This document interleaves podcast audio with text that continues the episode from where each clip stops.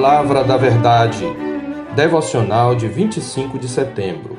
Não alimente a autojustiça. Não sejas demasiadamente justo nem exageradamente sábio, porque te destruirias a ti mesmo. Eclesiastes 7:16.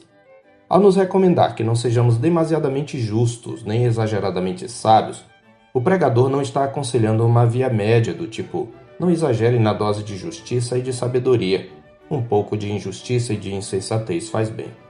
Antes, ele faz uma referência à autorretidão ou autojustiça. O sentido então seria: não se tenha por justo ou não queira parecer mais justo do que você realmente é. Isto é arrogância moral. Muito de nossa atitude de questionar aquilo a que chamamos injustiça e muito de nossa reação às injustiças que alegamos sofrer vem de nosso senso de autojustiça bem como da ilusão de que a ira do homem pode produzir a justiça de Deus, ao contrário do que nos diz a Escritura em Tiago 1,20.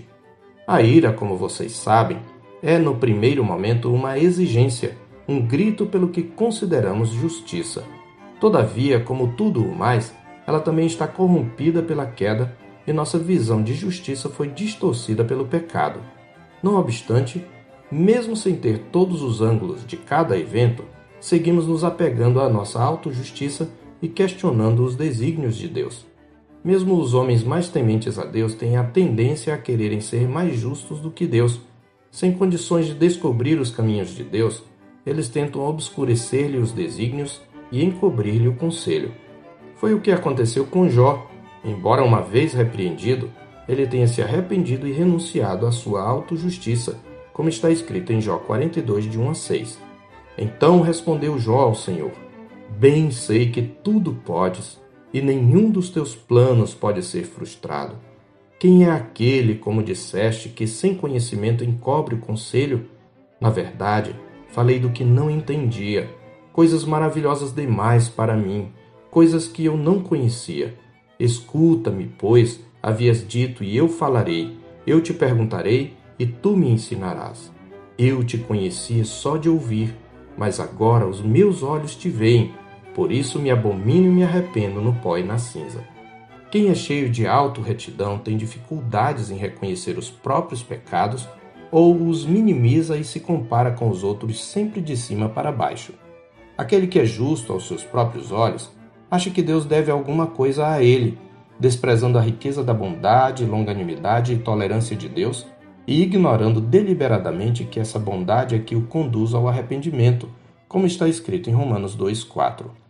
A autojustiça foi a atitude que levou o fariseu a orar de si para si mesmo, fazendo da oração meio de lançar no rosto de Deus, como se pudesse, a lista de suas benfeitorias, conforme Lucas 18, 11 e 12. O fariseu, posto em pé, orava de si para si mesmo desta forma: Ó oh Deus, Graças te dou, porque não sou como os demais homens, roubadores, injustos e adúlteros, nem ainda como este publicano. Jejuo duas vezes por semana e dou o dízimo de tudo quanto ganho. Antes de registrar esta parábola de Jesus, Lucas ressalta que o objetivo do Senhor era desmascarar a autojustiça de seus ouvintes. Propôs também esta parábola a alguns que confiavam em si mesmos por se considerarem justos e desprezavam os outros. Verso 9. Desse modo, a autojustiça é contrária ao amor, pois leva aquele que a possui a desprezar os outros.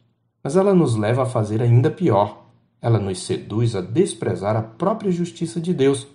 Foi a autojustiça que levou a maioria dos judeus a rejeitarem a justiça de Deus oferecida gratuitamente ao pecador por meio de Cristo, como está escrito em Romanos 10, 3.